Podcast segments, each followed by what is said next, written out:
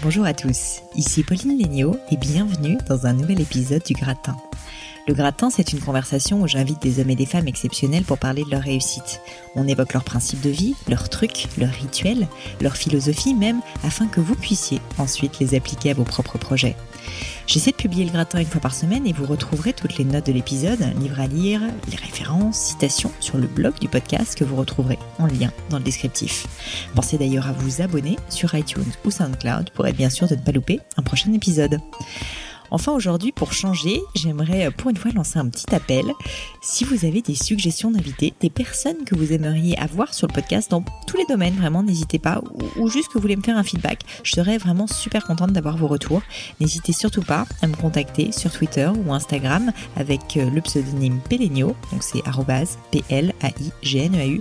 Vraiment surtout n'hésitez pas parce que je suis justement en pleine phase de recherche pour de nouveaux invités.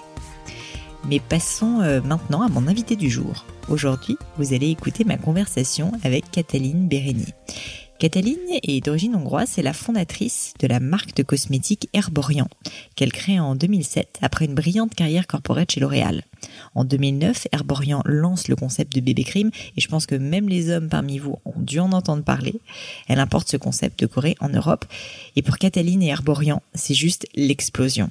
À peine trois ans plus tard, Catalina Dos Herborian à l'Occitane pour accélérer encore plus le développement de son entreprise déjà florissante.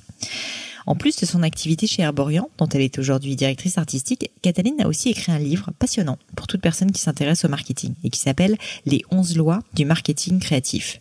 L'idée, apporter à ses lecteurs une boîte à outils pour trouver des idées marketing créatives donc et aussi efficaces lorsqu'on n'a pas les moyens des grands groupes comme L'Oréal par exemple. Avec Cataline, on est parti un peu dans tous les sens et franchement j'adore ça. On a parlé de sa vie dans un grand groupe et d'ailleurs pour une fois, vous ne pourrez pas dire que ce podcast s'adresse uniquement à des entrepreneurs. On a évoqué son passage chez L'Oréal, comment faire passer ses idées même quand son supérieur hiérarchique n'est pas franchement d'accord. On a aussi parlé d'Herborian bien sûr, de la création de l'entreprise, la recherche de l'associé, ses premiers succès commerciaux qui ont rapidement mené à la vente de l'entreprise à l'Occitane. Enfin et surtout, on a beaucoup parlé de son obsession pour la simplicité et la différenciation, qui sont pour moi les deux grands facteurs, euh, clés de succès d'Herborian. On a aussi parlé de sa vie perso, de ses outils, de ses routines, de la vie de maman à la tête d'une boîte et de pourquoi, selon elle, il ne faut pas culpabiliser quand on est dans ce cas. Je pense que cette conversation pourra vraiment aider toutes les personnes qui ne se sentent pas entrepreneurs nés, mais qui ont un rêve, une vision à laquelle ils croient pour oser se lancer. L'énergie de Cataline est communicative et je suis sortie de ce rendez-vous justement super énergisée, super motivée. Mais je vous en dis pas plus et je laisse place à ma conversation avec Cataline Bérény. Bonjour Cataline. Bonjour Pauline. Merci beaucoup de me recevoir chez Herborian. Avec grand plaisir. Euh, je suis ravie d'être avec toi. Euh, j'ai l'habitude de pas mal étudier le parcours de mes invités avant de leur poser des questions. Et alors toi, il y a plein de choses, donc il y a plein de questions qui me viennent en tête. Mais il y a un, un sujet en particulier qui m'a beaucoup mm. beaucoup intéressé, par lequel j'aimerais commencer. C'est euh, ton livre, euh, donc euh, sur le marketing créatif, euh, que je mettrai d'ailleurs dans les notes de l'épisode. Et en fait, je me suis dit que j'avais envie de commencer par ça parce que bah, j'ai j'ai j'ai vraiment trouvé que c'était très différent comme approche marketing, notamment pour quelqu'un qui, comme toi, vient aussi d'un de grands groupes comme L'Oréal. Oui, oui. donc les 11 lois du marketing mm, créatif, mm, j'ai trouvé ça hyper intéressant. Alors déjà, ma première question, c'est qu'est-ce qui t'a poussé à écrire ce livre? Alors c'était une aventure intéressante parce qu'en fait, j'étais pas prédisposée à écrire, j'avais pas des velléités autres. Euh. Mm. Mais en fait, euh, comme j'étais chez L'Oréal et que c'était euh, c'était hyper intéressant avec avec une vraie boîte à outils qu'on qu'on acquiert donc dans un grand groupe comme comme L'Oréal. Ben en fait, une fois que j'ai quitté L'Oréal et que j'ai fondé Arborian, en fait, ma, ma boîte à outils, si tu veux, ne servait plus. Mm. Et je me suis rendu compte assez rapidement que je ne peux pas me servir des mêmes, euh, des mêmes, euh, tout simplement les mêmes influences et les mêmes, euh, les mêmes outils, si tu veux, que dans une grande groupe. Et en fait, ce que j'avais envie de, de, de pratiquer, c'était juste pas ce qui, ce qui, ce qui marchait avant. Mm. Et donc, j'étais forcée à poser ma question qu'est-ce qui, qu'est-ce qui, qu'est-ce que je peux trouver de nouveau, qui, nous, qui me différenciera, en sachant que quand on crée quelque chose de nouveau, quand j'ai créé Arborian, ben on a fait avec rien. C'est ma mère qui m'a prêté de l'argent et du coup, bah faut trouver euh, d'autres outils que euh, des gros budgets marketing et des publicités. Ouais, c'est ça. C'est ça qui est hyper intéressant, c'est que toi, tu as vraiment fait le switch du parcours grand groupe corporate avec des budgets. Enfin, j'ai lu que tu avais un budget qui représentait quasiment 20% du budget marketing de, de L'Oréal. C'était assez important. À un moment, j'avais. Et, et, ensuite, tu passes à ta propre structure où, comme tu dis, t'as rien. Et donc, en fait, finalement, si je résume, ce livre, c'est un peu le condensé de tes, bah, de ta boîte à outils, comme tu dis, pour un créateur d'entreprise. C'est exactement ça. C'est une espèce de, de nouveau euh, nouvelle boîte à outils parce que voilà, ça commence par euh, euh, tu lances ta boîte et en fait les gens ne te prennent plus au téléphone. Ouais. Enfin, il y a des wake-up calls comme ça qui font que tu dis bon bah ce que j'ai fait avant ça va pas marcher ouais. Et il faut que je trouve donc des, des nouvelles choses. Et puis à l'époque j'ai fait partie aussi d'un cercle un peu des femmes des femmes un peu, euh, pas seulement entrepreneurs, mais aussi des femmes qui déjà agitateurs d'idées ou qui avaient mhm. envie de, de, réfléchir sur des choses différentes. Et donc, elles m'ont invité à parler d'Herborian. Et donc j'ai raconté un peu mon histoire et puis cette espèce d'idée folle et comment je m'y prenais et puis comment je m'y prenais différemment euh, que qu'avant. Et puis elle me dit mais c'est génial, Cataline, il faut que tu écrives, il faut que tu fasses quelque chose avec ça. Et en fait donc euh, cette année-là, on est parti en vacances avec ma famille. Et en fait, comme j'avais du temps tous les après-midi, les enfants dormaient, ben en fait j'ai commencé à écrire. Et en fait c'était vraiment comme ça que euh, que le livre est né, très rapidement d'ailleurs en six mois. Ouais. Trop bien. Et alors, du coup, bah, justement, moi, j'ai plein de questions sur euh, ces principes. Euh, peut-être pas lister les 11, je sais pas, mais en, gros, si on doit retenir quelques grands principes euh, que, que tu as appliqués, donc pour ben, faire euh, des petits miracles avec rien, concrètement, donc être vraiment créatif, qu'est-ce que qu'est-ce que tu peux me dire? Qu'est-ce que quels sont pour toi les grands principes créatifs que qu'une une structure comme ça peut, bah, Un des grands principes en fait que j'ai euh, que j'ai, je pense que j'ai toujours eu, mais c'est vrai que dans un grand groupe c'est très difficile d'exploiter en fait, de, de laisser passer en fait. Mm. C'est typiquement la créativité. Créativité, c'est presque comme c'est presque synonyme de valeur ajoutée. C'est un peu mm. des, des, mêmes discours, euh, mais en termes de marketing et en termes de créa. Et en fait, c'est qu'est-ce que je peux apporter de nouveau? Et d'avoir cette espèce de truc que le marché n'a pas besoin de moi. Moi, je me suis toujours dit, le marché n'a pas besoin de moi. Ça ne veut pas dire que le marché n'a pas besoin de moi. Ça veut dire tout simplement que pour que je puisse faire une différence, pour qu'on me mm. voit, bah, il faut que je sois différente. Et que si je suis pas différente, bah, il faut pas que je fasse ce produit-là. Mm. Il faut que je fasse une autre. Ou il faut pas que je fasse cette action-là, mais il faut que je fasse une autre. Et quelque part, en fait, quand on est petit et quand on démarre quelque chose, et d'ailleurs même ça, ça devient un peu l'apanage aussi maintenant des grands, parce que c'est intéressant cette tendance finalement à être en train d'être essoufflée. On voit bien la créativité qui prend le pas dans les grands groupes, hein, même, maintenant chez chez L'Oréal, chez Sephora et autres. Et c'est que tout simplement, on est obligé d'être créatif aujourd'hui, parce qu'il y a tellement de choses, il y a tellement de de, de peu d'attention en fait de, de, la part des clients que euh, c'est un peu euh, la créativité, euh, c'est un vrai must-have. C'est-à-dire que si on l'a pas, la vraie créativité, c'est-à-dire pas quand on dit c'est une innovation et en fait on fait juste un petit MeToo, on fait euh, quelque chose de mieux, mm-hmm. mais un vrai truc un peu breakthrough euh, qui a euh, qui apporte un petit risque aussi, hein, parce que s'il n'y a pas de risque quelque part c'est pas innovant, bah c'est indispensable. Et un autre truc que je me suis dit quand j'ai créé Arborian, c'est quelque part quand les gens me disent oui, mais alors c'est quoi ce truc, Cataline, je comprends pas. En général, c'est bon. Ou quand on me dit mais non, Cataline, en général, c'est bon. D'accord. C'est-à-dire quand on est petit, c'est bon. Ça commence par euh, le nom, le nom de la marque Arborian. Donc, euh, le, on m'a expliqué euh, par tous les moyens que c'est pas bon parce que 1, 2, 3, 4, 5 et 6 000, quoi. Et, et en fait, euh, et en fait, si, parce que quand on commence à répéter et que euh, quand ça revient, donc c'est mémorable. Donc mm. il y a des espèces de, de convictions aussi euh, qui sont qui sont qui sont importantes. La bébé crème, la première bébé crème qu'on a lancée en 2009. Le, le, plein de gens m'ont expliqué pourquoi c'était pas bon, pourquoi je peux pas l'appeler bébé crème, pourquoi personne ne comprendra le truc. Et en fait, quand il y a des espèces de levées de bouclier comme ça, c'est que c'est bon. Ça veut dire c'est nouveau. D'accord, c'est ça ce que tu veux dire, parce que j'allais te demander pourquoi est-ce que c'est bon. Parce que c'est nouveau. Et en fait, tout ce qui est nouveau, ça dérange. Hmm. À l'époque, un de mes premiers euh, jobs en sortant d'université était chez Pierre Cardin. Donc, j'étais styliste. Et en fait, quand euh, tu es styliste chef de produit, bah, ça m'a emmené une espèce de aller à l'essentiel, regarder de distance, etc., etc. Et en fait, c'est Pierre Cardin qui me disait à un, moment quelque chose qui est très juste et que je reprends en fait toute ma vie, c'est que l'œil en fait aime euh, ce qu'il a l'habitude de voir. Ouais. Et en fait, tout ce qui est nouveau et qu'on avait qu'on n'avait pas l'habitude de voir, ben, on n'aime pas au premier abord. Ça fait peur et on n'aime pas premier abord. Alors on doit aimer deuxième, troisième, quatrième abord, bien évidemment. Mais si on n'aime pas le quinzième fois, il y a un problème. Mais mais, mais si on n'aime pas la première fois, c'est normal et c'est plutôt bon signe, bien évidemment à condition qu'après ça plaise. Et c'est hyper intéressant. Enfin, sincèrement, j'ai plein de questions parce que euh, évidemment moi aussi ça m'arrive de me dire, bah en fait c'est bien, c'est comme ça qu'on est remarquable, c'est comme ça qu'on sort du lot, etc. Mais parfois tu te dis comment tu fais la part des choses entre ta conviction d'entrepreneur les levées, les levées de bouclier quand est-ce que tu sais que oui, il faut quand même y aller et qu'en fait, c'est vraiment, euh, bah, c'est juste qu'il y a des levées de bouclier parce que tu es en train d'innover et que c'est normal et que c'est mm. bon, comme tu mm. dis, ou au contraire, il y a des moments où non, tu es juste en train de te planter, ton idée, elle est pas bonne, il faut pas le faire. Ouais. Alors j'ai un autre outil que euh, que j'utilise beaucoup et euh, c'est les principes de points de différence et points de parité. Et en fait, il y a des choses, on a l'impression que ah oui c'est super, euh, ce café est euh, très bon, je dis n'importe quoi, ou cette crème est super, ça sent très bon. Mais en fait, pour qu'une crème sente très bon, c'est presque un point de parité. Ça veut dire que si ma crème, euh, c'est pas une bonne crème qui qui s'étale bien, qui pénètre bien et qui sent bon, bah je peux pas jouer dans la cour des parfumeries parce mm. que juste je ne fais pas le B à bas si tu veux qui nécessite d'être une crème tout mm-hmm. simplement. C'est le propre d'être une crème, c'est déjà de faire ces deux trois choses. Donc c'est les points de parité.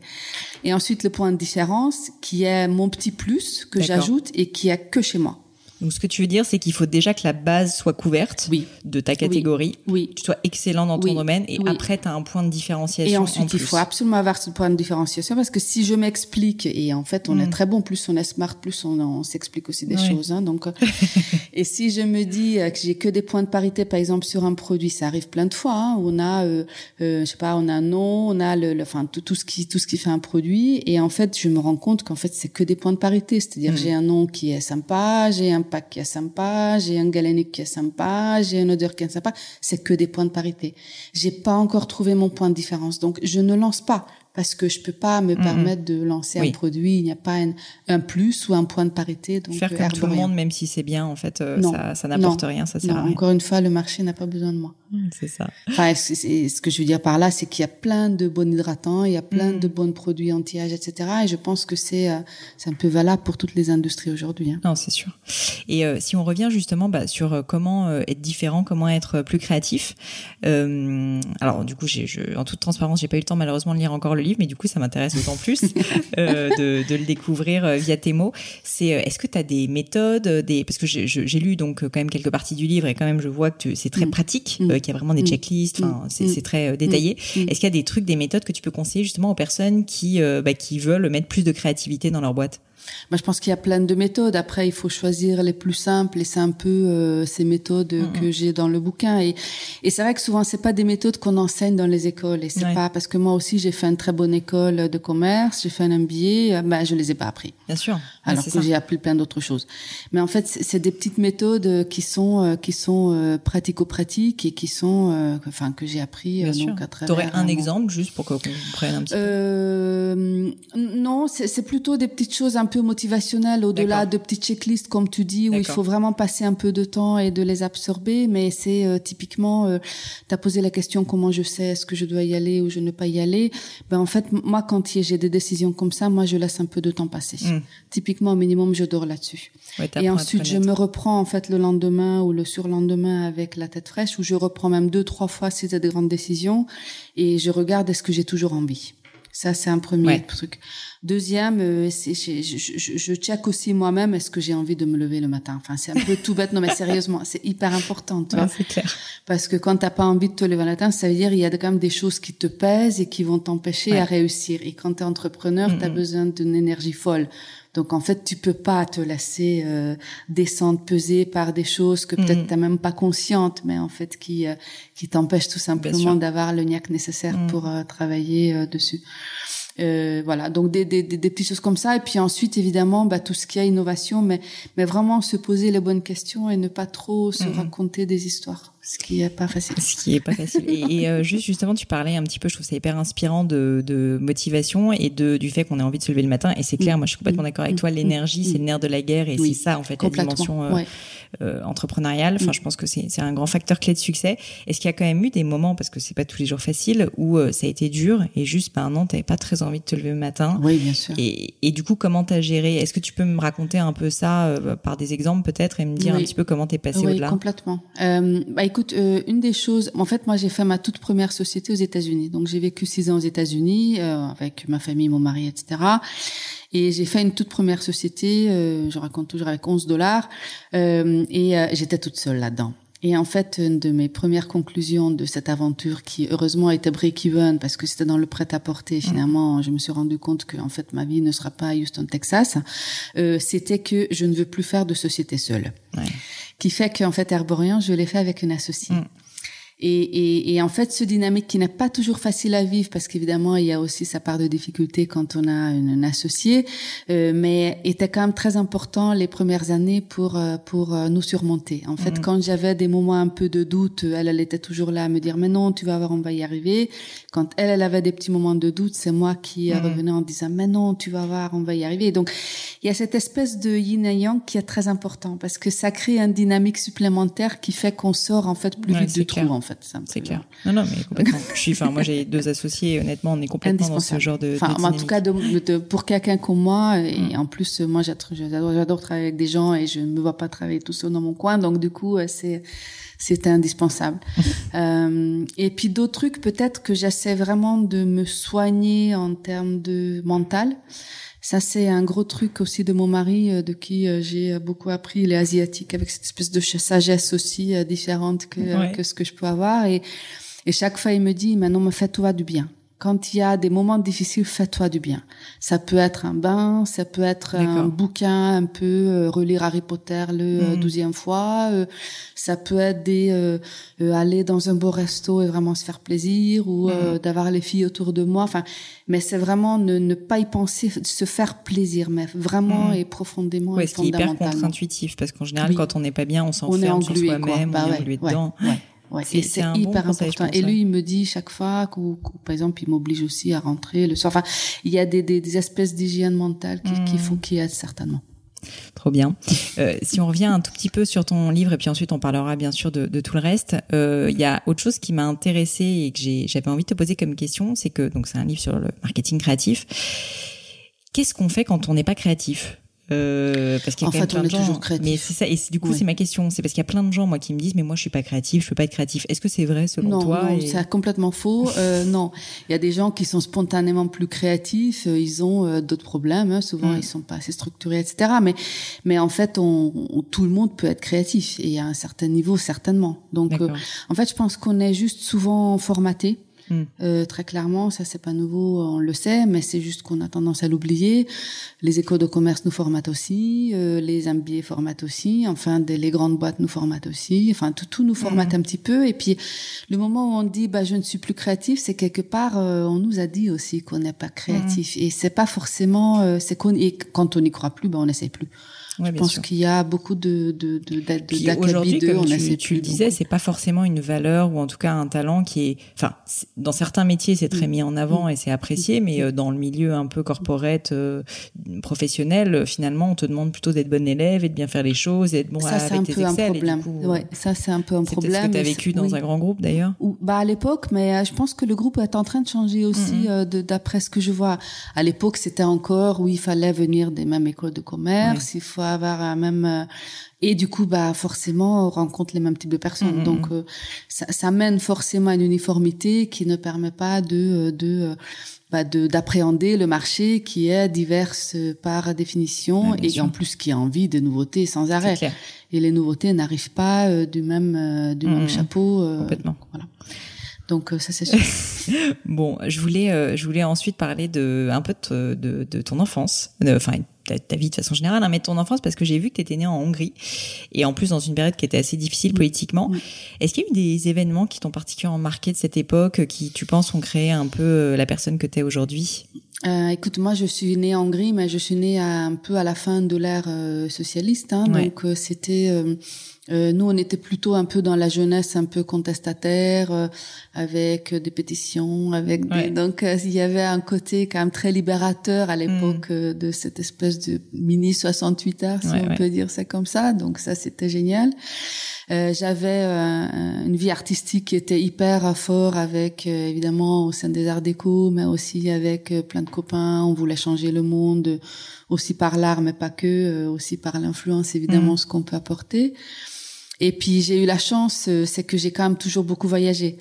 Donc moi, j'étais pas non plus enfermée puisqu'en fait mon père était diplomate et du hmm. coup euh, lui il voyageait un peu partout dans le monde et j'ai eu la chance de voir le monde quand même euh, de près assez petit. D'accord, c'est pour ça que tu as fait le choix finalement de partir habiter en France. Tu avais déjà vu beaucoup de choses parce que je me disais comment est-ce que tu as franchi ce cap de quitter la Hongrie et de venir euh, en France Ça oui, c'était pas, un grand pas pour moi, c'était même pas hmm. naturel. En fait, mon père était basé à Paris, ma mère était professeure de français, donc toute la famille a toujours été hmm. francophone et c'était presque une extension naturelle de continuer aux Arts Déco à Paris. Hein, donc... je comprends.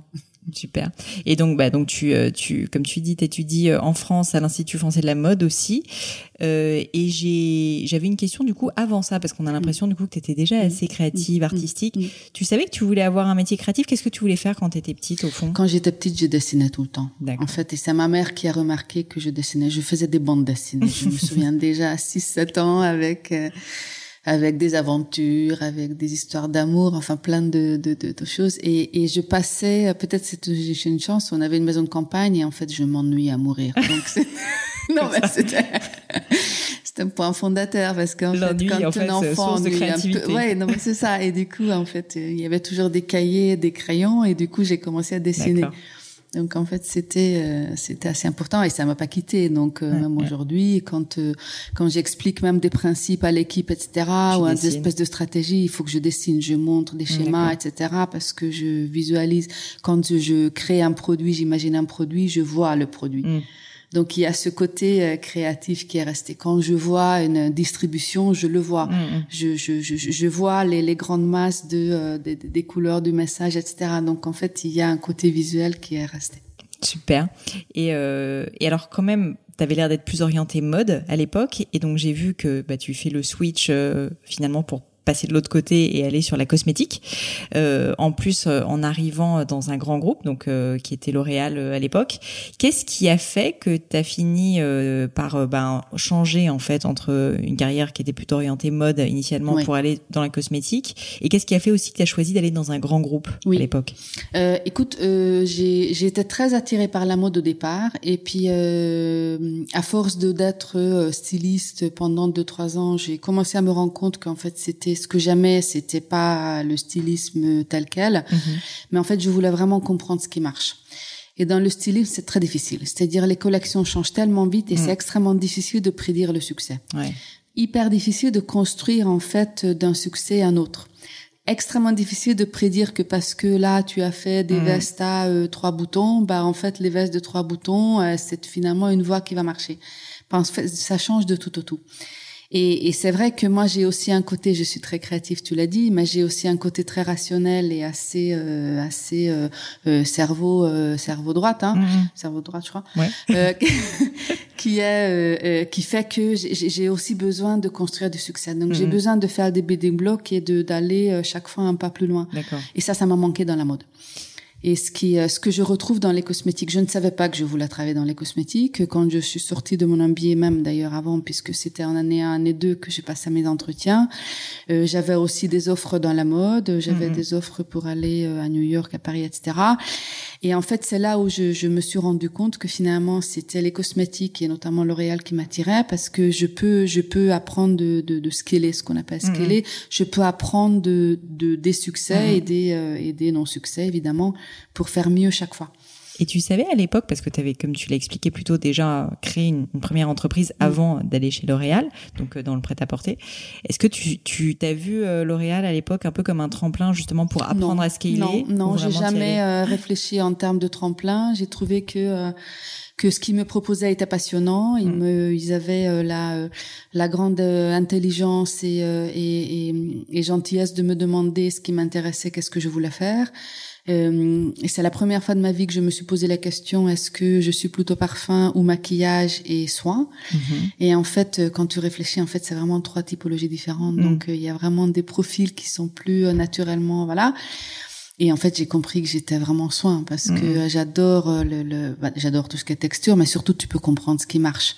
Et puis il y a aussi une relation intime aux femmes qui est extrêmement importante quand tu travailles dans le soin puisque c'est un produit qui va dans, sur la peau, que les femmes aiment en général. Mm. Elles, restent fidèles si le produit est bien. Ouais, vrai. Alors qu'en maquillage, en fait, c'est plus du théâtre. En fait, le maquillage, c'est presque une extension de, de la mode. Mm, Donc en fait, tu achètes vraiment la mode, tu achètes des accessoires de mode, comme tu achètes, tu changes de sac, tu changes de rouge à lèvres, etc.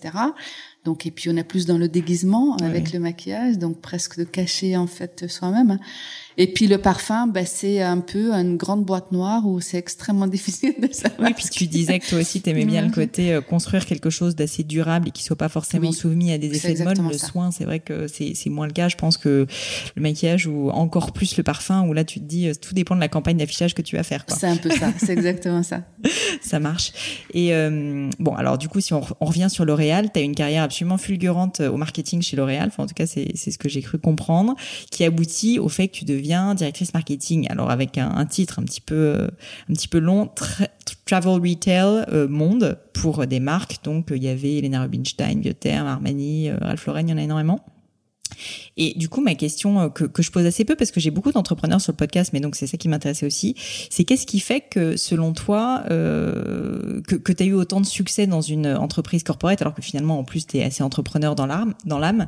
Qu'est-ce qui a fait que tu as gravi les échelons aussi rapidement? Et la deuxième question, c'est, à ton avis, quels sont les talents, je sais pas si on peut généraliser, euh, que tu as eu et qui ont fait que tu as, été, as eu une ascension aussi, euh, aussi forte? Alors je pense que d'abord j'ai certainement eu de la chance aussi puisque euh, ils m'ont accueilli en connaissant un peu ma euh, mon caractère et le fait que je sois créatif et que mhm. je sors pas des trois écoles dans lesquelles ils embauchent tout le temps. Et donc ils m'attendaient avec euh, avec cette différence. Donc ça c'était mhm. une grande chance parce que du coup ils m'ont réellement donné des opportunités tous les deux ans. Euh, la deuxième chance que j'ai eue, c'est que j'ai rencontré des gens extraordinaires qui vraiment valorisaient cette espèce de différence et qui voyaient que ce que je peux apporter, bah, justement, est complètement différent de, des autres et que c'est un vrai euh, point de différence si on peut revenir sur euh, le point de départ. Euh, et puis après, je pense que c'est une question de caractère. D'abord, je suis une grande curieuse, donc j'adore euh, apprendre tout le temps, tout le temps. Je me jette dans les projets et, et je suis une grande bosseuse, pas parce que parce que c'est une décision, mais parce que quand je je me jette dans quelque chose, il faut vraiment que je fasse à fond, que je comprenne à fond et que que ça m'habite et que c'est euh, je, je vive à travers ce truc-là, ce qui était le cas de chacun de mes missions chez L'Oréal avec encore une fois des gens extraordinaires, euh, quelques mentors qui étaient qui étaient top. Et du coup, bah, j'ai fait euh, j'ai fait pas mal de développement. J'étais euh, chez Chouamora, j'ai fait beaucoup de développement chez Lancôme. Et puis j'ai euh, j'ai eu la chance de passer finalement sur euh, toutes les facettes du marketing en finissant mhm. sur le travel retail avec euh, avec toutes les marques que tu as citées. Mais je pense que c'est un un moment de une espèce de peut-être d'humilité, curiosité, de de et de dire que bah en fait c'est vraiment ça m'intéresse tellement que je veux je veux prendre la dernière goutte de mhm. ce que je peux de cet apprentissage. Et, et, et, une très grande envy de, de aussi d'y être quoi enfin mhm. c'est non, mais je comprends. Est-ce que est-ce qu'il y a des, des, conseils que tu pourrais donner à des jeunes qui commencent une carrière justement corporate dans un grand groupe comme ça euh, pour pour les aider? Parce que bon, tu vas me dire souvent ils ont fait de grandes études, etc. Donc euh, il y, a, y, a, des chemins quand même qui existent et qui sont tracés. Mais euh, toi, avec ta hauteur de vue, ton recul et ton expérience, est-ce qu'il y a des choses où tu t'es dit tiens j'aurais peut-être fait différemment? Et euh, si j'avais eu un mentor qui m'avait donné ce conseil, ça aurait été plus simple. Hmm. Écoute, moi, je, les, les erreurs que j'ai faites quand j'ai fait des erreurs, souvent c'était euh, parce que j'ai fait des trop de compromis. D'accord. Malgré mes convictions. Et en fait, euh, tu aurais un exemple, par exemple? euh, Non, j'ai pas d'exemple concret parce que j'en ai eu, euh, j'en ai eu plus. Non, certains produits que j'ai lancés, j'y croyais pas. Et je me suis vraiment posé la question et en fait j'y croyais toujours pas. Et au bout d'une semaine j'y croyais toujours pas. Et au bout de trois mois j'y croyais toujours pas. Et et en fait, euh, j'avais euh, des gens autour de moi qui me disaient mais non, tu vas voir, euh, Cataline, c'est ça, etc. Et en fait, c'était c'était pas forcément les, les, les bonnes personnes pour conseiller à ça. parce que c'était des personnes qui avaient une expérience certaine, pas en tout cas en termes de nouveauté. Donc c'est un peu flou ce que je suis en train de dire, mais mais mais mais, mais parfois, ce que la, les rares cas où je pense que j'ai fait vraiment des erreurs, c'est que j'ai fait des compromis, j'ai fait des choses contre mes propres convictions. Mm. Et, et, mes propres convictions, pas juste parce que je suis le plus smart, pas du tout. C'est que en fait, parfois, on est les seuls en fait qui ont, qui avons toutes les informations en fait pour pouvoir mm. prendre la décision. Et, et je pense que j'aurais dû influencer plus euh, mes 1 plus 1 ou euh, des gens qui m'entouraient pour alors justement, c'est hyper faire passer des idées. Ça, parce que je suis mm. désolée de, de, mm. de rebondir dessus, c'est que euh, en fait, quand on, moi, ma vision, j'ai très peu d'expérience euh, dans le monde corporate, donc c'est une vision, c'est pas une expérience. C'est c'est qu'en fait, bah, comme tu es dans un cadre que tu as des supérieurs hiérarchiques, même si tu as une conviction et que tu le dis, comment tu fais passer des messages? Et en plus, tu as peut-être peur euh, bah, que les personnes n'aiment pas le challenge. Enfin, ça, c'est quelque chose justement où tu penses que tu dis certaines fois tu aurais pu aller plus loin, mais comment est-ce que tu as fait les, fois où justement tu tu t'as, dit non bah là je pense que c'est pas une bonne chose. Comment tu fais justement pour aller un peu contre ce côté pas politique, mais en tout cas euh, un peu plus procédurier quand même du grand groupe? Alors les procédures évidemment sont très compliquées et ça c'est très difficile d'aller à l'encontre. D'ailleurs, les grands groupes reviennent, hein, donc euh, mm. des problématiques de tous les grands groupes aujourd'hui que je connaisse pas mal dans les cosmétiques, c'est euh, comment on peut raccourcir un temps de lancement, par exemple. Donc les, les procédures, c'est des vraies, des vraies complications et des vrais fléaux aujourd'hui qui vont à l'encontre de, euh, de comment je peux servir le consommateur et les mm. clients au mieux. Euh, ceci dit, les idées, on peut toujours les faire passer. Et en fait, je je je je, je pense que j'avais pas assez de euh, peut-être de courage à l'époque quand, quand j'étais euh, junior en sortant d'école. Et je me disais, mais oui, euh, ils sont, ils ont plus d'expérience, ils savent mm. mieux. Et en fait, souvent, c'est pas une question d'expérience et ils savent mieux. C'est qu'en fait, ils sont pas à notre place. Et en mm. fait, quand on est en charge d'une catégorie, par exemple, ben en fait, on est les seuls à avoir toutes les informations. Et du coup, je pense qu'avec beaucoup de gentillesse et de persistance, on peut faire passer beaucoup de choses. Donc, je, c'est ce que je fais aujourd'hui. Je pense que ça marche beaucoup mieux. Et du coup, euh, c'est, euh, et je pense qu'on peut faire ça même quand on est junior. C'est juste que moi, j'ai mis quelques années à comprendre. Ouais, c'est sûr. C'est sûr, mais euh, c'est un truc, je pense, qui arrive fréquemment. Et même d'ailleurs, quand on est euh, entrepreneur et qu'on a des investisseurs ou qu'on a des associés, c'est pas toujours facile. C'est exactement les mêmes cas de figure, hein, parce que euh, il faut s'entraîner à le faire. Mm. Euh, parfait. Si on parle d'Herborian maintenant, euh, le, le, le, sujet qui m'intéressait euh, beaucoup, beaucoup. Donc en 2007, tu plaques L'Oréal, la carrière chez L'Oréal brillante, et tu crées Herborian. Déjà, qu'est-ce qui se passe en fait dans ta tête à ce moment-là? Pourquoi est-ce que tu plaques tout pour créer cette entreprise qui en plus, enfin, créer une boîte dans la cosmétique, c'est hyper ambitieux, c'est énormément de moyens nécessaires. Enfin, c'est pas c'est pas une petite entreprise quoi. Donc qu'est-ce qui s'est passé? Quel a été le processus de pensée? Bah écoute, euh, plusieurs choses. D'abord, euh, j'ai, moi, je, je, je, dis toujours, je ne suis pas un entrepreneur né. Ce que je veux dire par là, c'est qu'il y a des gens qui sont habités par faire des entreprises, mm. ils en font plusieurs et ils doivent, euh, voilà, ils peuvent pas faire autre chose. Moi, c'était pas mon cas puisque j'étais aussi très bien dans un grand groupe. Euh, donc moi, j'ai suivi plutôt une conviction, une idée, une mission en fait qui, qui que, que j'ai eu. Euh, j'ai eu la chance de, de beaucoup voyager, notamment en Asie, et que chaque fois que je passais en Corée, je me disais c'est quand même un truc de dingue ce pays. C'est c'est un pays qui a comme une espèce de boîte noire. À l'époque, tu allais, ton téléphone ne marchait pas, personne ne parlait anglais, tu étais perdu au monde, etc. Mais ils avaient quand même des choses exceptionnelles et donc deux qui m'ont frappé. Le premier, c'est que ils avaient euh, ces femmes avec une peau extraordinaire, mais comme des perles. Enfin, tu te dis, mais euh, enfin, tu peux mm. pas enlever ton regard. Moi, j'ai cette espèce de déformation professionnelle. Je, je regarde toujours la peau des gens, donc c'est terrible parce que j'ai envie de donner des conseils chaque fois que je vois des femmes ou des hommes d'ailleurs. Et, euh, et, et, du coup, elle avait ces femmes avec une peau extraordinaire. Donc en fait, tout de suite, tu te poses la question, mais comment ça se fait? Qu'est-ce qu'ils font? Euh, Comment je peux avoir la même chose? Voilà. Donc cette espèce de de, de, de grand titillement.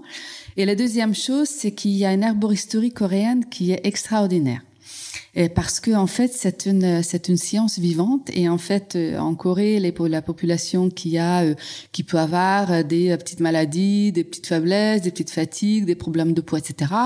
Ben d'abord va aller chez le médecin coréen, les médecins mhm. traditionnels. Et, et, et, du coup, c'est qui soignent d'abord par les plantes.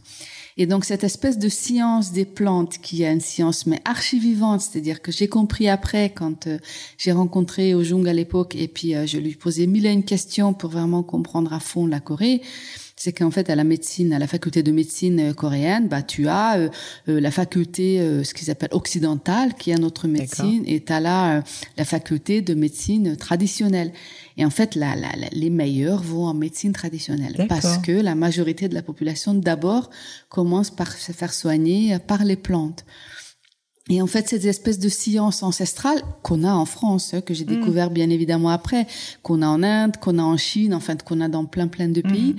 En France, ça passe évidemment par euh, les naturopathes et par les aromas, l'aromathérapie et par les phytothérapies mais mais mais c'est c'est une chose qui qui en Corée n'est jamais morte mm-hmm. si tu veux donc euh, et j'ai trouvé ça extraordinaire et puis euh, j'ai les femmes coréennes utilisent aussi ces plantes là donc dans les assemblages évidemment euh, pré, prescrites par mm-hmm. les médecins aussi bien sur la peau que en en, en buvant donc en, en, par par un commenté ou autre chose et, euh, et en fait, ces espèces de masques, cataplasmes, etc., qu'elles utilisent sur le visage, ben en fait, c'est aussi les plantes qui vont mm. les aider à être moins fatigants, à avoir plus d'éclat, etc. Et donc, j'étais fascinée par ce truc. Et quand euh, j'ai commencé à poser les euh, 1000, 2000, 10 000 questions au Jung, ben en fait, je, je suis tombée euh, complètement amoureuse, pas seulement de la Corée, évidemment de la Corée, parce que à l'époque, c'était tellement une espèce de caverne d'Alibaba de mm. texture que je me disais, il y a vraiment des choses à faire. Et je me souviens que j'ai acheté des produits, je les ai ramenés chez L'Oréal à l'époque, hein, en disant, regardez, il y a des galéniques de dingue, il y a quand même des mm. textures qu'on n'a jamais vues, on n'a pas l'habitude de ça en France, regardez, etc. Je pense que c'était peut-être probablement trop tôt, mm. parce que ça s'est pas fait. Et du coup, j'ai eu cette espèce de conviction qu'il y a vraiment quelque chose à faire et cette envie de j'y avoir la même peau que ces femmes coréennes, aussi belles, voilà mais à Paris euh, avec euh, mes euh, trois étapes et pas euh, 15 comme les femmes coréennes en cinq minutes chrono parce que je n'ai pas plus que ça à Paris mm-hmm. bien évidemment et basé sur des plantes. Mm-hmm. Donc voilà, ça c'était vraiment Donc une envie irrépressible. Et il y a quand même eu un moment où tu as eu un peu peur, où tu as peut-être eu des personnes euh, qui t'ont... Non. Les gens t'ont soutenu plutôt ou pas non, tellement pas particulièrement au début. Je pense que c'est un peu l'apanage de tous les entrepreneurs. Début, quand tu commences à parler de ton projet, tu me dis, oh, fais attention, nia. Et puis euh, là, tu, tu vois tous les dangers, les abysses euh, dans lesquels tu peux tomber quand tu te lances. Et justement, t'en parlais toi autour de toi ou tu étais plutôt parlais du type de personne à garder un peu secret Pas beaucoup parce que ça s'est fait assez vite euh, pour être honnête donc c'était pas non mm. plus un truc que j'ai mijoté pendant des années mais mais euh, mais quand euh, le, le, la certitude que il y a quelque chose à faire que mm. j'ai commencé à en parler autour de moi bah d'abord évidemment à mon mari à mes parents et et en fait mon mari m'a toujours soutenu donc mm. ça c'était une très grande aide sûr. et avec avec toujours cette conviction que si tu y crois il faut vraiment y aller parce qu'il m'a dit tu fais pas tu vas le regretter. Et donc ça c'est toujours un, c'est un autre mantra que j'utilise en fait. Ouais, non, c'est vrai que c'est quelque avec chose. Des remords qu'avec des regrets. Ouais, Moi aussi j'aime beaucoup cette phrase. Euh, j'ai entendu parler euh, d'un premier rendez-vous qui s'était passé chez Sephora euh, lors du début, vraiment des tout premiers pas chez de, la création d'Herborian et qui s'est pas déroulé, je crois, comme prévu. Est-ce que tu peux m'en parler euh, Qu'est-ce qui s'est passé exactement? Alors, je ne sais pas à quel rendez-vous. Euh, peut-être que tu peux me demander plus, mais ben, je je sais pas. Mais alors, on m'a dit qu'il y a eu des premières histoires où en fait le, le lancement d'Herborian avait été un petit peu compliqué. Euh, ce qui était euh, chez Sephora, c'était pas très compliqué. Ce qui était compliqué, c'était euh, trouver les bons interlocuteurs qui mm-hmm. arrivaient à entendre ce que j'avais à dire. D'accord toujours parler les mêmes, les mêmes. Sephora à l'époque, donc c'était en 2007, 2008, euh, c'était pas non plus la même Sephora qu'aujourd'hui. Mm. C'était euh, beaucoup euh, les, les mêmes marques un peu partout, les mêmes publicités partout, les mêmes mots partout, les mêmes espèces de pensées mm, uniques mm. quand même qui, qui existaient à l'époque dans les cosmétiques. Et puis, euh, et puis je faisais partie, je, pense, de cette première génération qui était un peu une poêle à gratter, qui était euh, un espèce de perturbateur de euh, de, de, de l'ordre existant. Et, et je venais avec ma bébé crème et je racontais que, ben en fait, la bébé crème, ben en fait, vous connaissez pas, bah oui, bah c'est pas grave, hein, c'est juste le prochain gros truc. Donc je vous explique, ça vous fait une peau de bébé. Et puis, euh, et puis ils m'ont regardé avec des gros yeux, mais avec beaucoup de curiosité. Donc ça, c'était vraiment, vraiment une très, très belle, euh, belle conversation dès le début. Mais, mais c'est vrai que beaucoup d'explications en disant, bah, le bébé crème, ça te fait une peau de bébé. Puis avec euh, quand même des questions. Euh, oui, mais Cataline, alors je le mets où? Est-ce que je le mets dans le soin ou du maquillage? Mm. Et en fait, ça, c'est typiquement les genres de questions qu'on a dans le cosmétique, c'est soit un maquillage, mais, mm-hmm. mais qu'on a tout le temps dans la vie, quoi. C'est dans quelle boîte je peux le mettre? Ouais, dans quelle catégorie Tu m'expliques ce que tu fais, mais, mais quelle est la boîte mhm. dans laquelle je ce peux... C'est quelque chose qui arrive beaucoup aussi quand on lève des fonds. Je, je, fais un petit aparté pour les personnes qui écoutent si ça les intéresse, c'est que souvent, en fait, pour des levées de fonds, quand on va voir un banquier, ils ont besoin voilà, de catégoriser les projets. Exactement ça. Et, et, en fait, ça, ça nous arrive tout le temps. Et du coup, là, c'était son maquillage. Et ben, je disais, mais non, c'est un hybride. Et l'hybride, mm. c'est que c'est du soin et du maquillage. Donc, en fait, c'est les deux. Et ça, c'est le prochain gros truc. Et que les, les que les, les, segments et les, même les distributions à l'époque sont en train d'être blurés. Enfin, sont en train de, d'avoir des espèces de, de, de, de, zones grises qui deviennent de plus en plus importantes parce qu'ils correspondent plus à l'envie des femmes qui n'a plus envie, encore une fois, de penser unique et d'être mis dans une boîte et, et qui a envie d'entendre sa particularité, de sa personne et sa peau et son unicité et voilà. Donc ça, c'était une première conversation très intéressante, mais mais mais franchement après, ils étaient euh, super en bord et, euh, et euh, ils ont, enfin c'est vraiment bah, grâce à eux ensuite qu'on a. Je sais pas du coup à quoi Raphaël faisait allusion, mm. qui nous a qui nous a introduit. Je pense que ça a dû être ça, cette espèce de d'explication un peu où où il y a un peu de, de traduction à faire euh, lors de la première fois parce qu'en fait on parlait pas le même langage. Mais et alors, si on revient justement au début, donc tu m'as dit, tu as créé très très vite finalement Herborian. Est-ce que tu peux euh, me raconter vraiment euh, les, les premiers pas? Comment ça s'est fait Les premiers mois, qu'est-ce que tu faisais concrètement? Comment tu t'es associé Enfin, vraiment que tu me racontes le, le, tout début d'Herborian. Euh, donc j'ai euh, j'ai eu mon associé, donc ça c'était un, un, point fondateur puisque je me voyais pas toute seule à me mhm. lancer. Ensuite, je me disais bon, euh, si je veux euh, créer euh, quelque chose, bah il faut que ce soit une marque. Et j'ai toujours été convaincue qu'il faut que ce soit une plateforme. Il faut pas que ce soit juste un produit qui ensuite n'arrive pas à poursuivre et survivre mm. parce que j'ai pas de suite dans les idées. Mais il faut que ce soit un vrai tremplin pour en faire quelque chose un peu par des chapitres successifs. Et du coup, je me disais bon bah je vais commencer par des bons basiques, donc avec euh, deux crèmes de jour, deux crèmes de nuit, c'est des, des super basiques mais qui, qui doivent être bien faits, ultra sensoriels, hyper efficaces, et avec une réelle avant-après, c'est-à-dire que j'ai vraiment une efficacité immédiate dans mes produits. Ça, mhm. c'était ma conviction ce qui est toujours le cas d'Herborien. C'est-à-dire tous les produits qu'on sort, il y a toujours un vrai avant-après, il y a un vrai résultat immédiat. Euh, ensuite, bah, il fallait trouver le premier client. Euh, ce qui m'a beaucoup aidé, c'est que euh, j'ai fait partie des lauréats de euh, Paris Entreprendre. D'accord. Qui était qui était génial parce que du coup c'est un vrai vrai terrain aussi où où en fait bah je confronte mes idées puis il me pousse et à un moment je me suis chargée de clientèle et dit bon bah c'est super. Cataline t'as tout maintenant. Maintenant il faut il te faut le premier client et je me dis oh! Il me faut cette espèce de grande boîte de, en disant oh là là il faut que je trouve mon premier client. Et je pense que ça c'est le vrai grand premier plat euh, pas et du coup ce que j'ai fait c'est que j'ai appelé le bon marché. C'était un cold call comme on dit en anglais. Donc c'était vraiment le euh, j'ai appelé l'acheteur du bon marché. Et en fait je pense qu'elle était tellement soufflée que j'ai appelé sans introduction qu'elle m'a donné un rendez-vous. Donc c'est une vraie Le culot, ça marche bah, bah, en tout cas, ça a marché là, donc c'était génial. Et une fois que j'étais devant, j'expliquais mon histoire, elle a adoré, et puis ils m'ont référencé tout de suite. D'accord. Et puis ensuite, assez rapidement, finalement, mhm. j'ai eu, euh, je suivais ma conviction. J'ai rencontré assez rapidement euh, Beauty Monop. À l'époque, euh, on m'a dit bon, mais Cataline, tu veux pas aller chez Beauty Monop?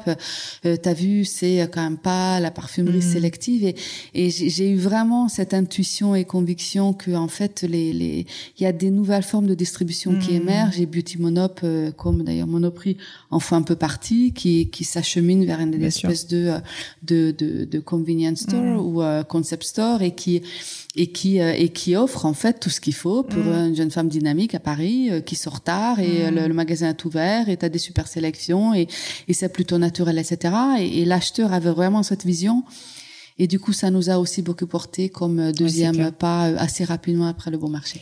Et alors j'ai lu que au début, euh, bon, tu avais certes eu un métier chez L'Oréal et, et, voilà, mais mais t'avais pas particulièrement d'argent à investir dans l'entreprise. Alors que c'est vrai que moi, quand on me dit euh, créer une marque de cosmétiques, je me dis tout de suite euh, millions et millions d'euros dépensés en marketing.